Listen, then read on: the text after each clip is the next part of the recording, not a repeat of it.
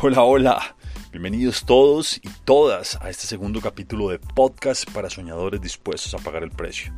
Es un gusto para mí estar nuevamente con ustedes esta semana y espero que los próximos minutos sean de mucho valor y de mucha utilidad para ustedes.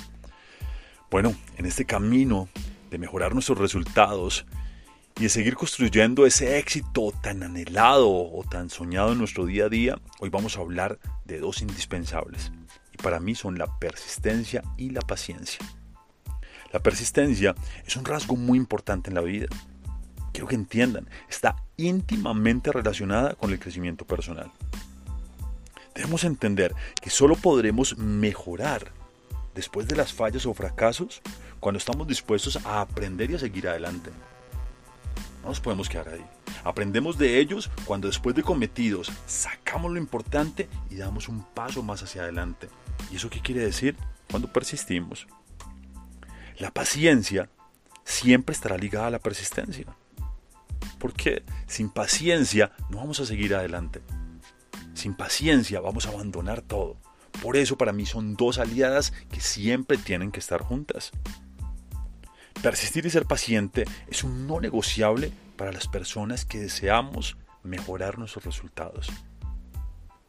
Para mí, y recuerden que no tengo la verdad absoluta, la persistencia es el arte de continuar adelante aún cuando las cosas parecen ir al revés. Y la paciencia simple, es el arte de saber esperar en paz. Son muchos los que piensan que talentos, títulos, conocimientos, recursos, conexiones son lo único necesario para el éxito. Pero quieren que les diga algo.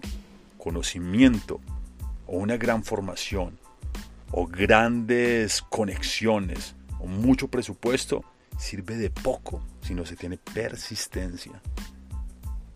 Siempre vas a terminar culpando a otros cuando desistes y desistes cuando no persistes. Vas a utilizar esa tan nombrada palabra es que.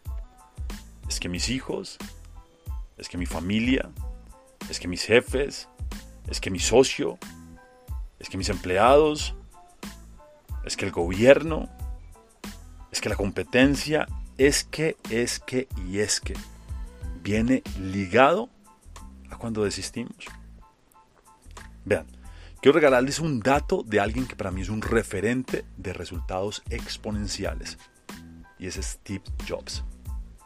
Él duró 11 años sin tomar un día libre. Ni un solo día libre. Acá les dejo este dato. Pero saben otra cosa que para mí es, eh, es un escenario que, que, nos lleva muchas veces a desistir, a dejar de persistir, y es la incertidumbre.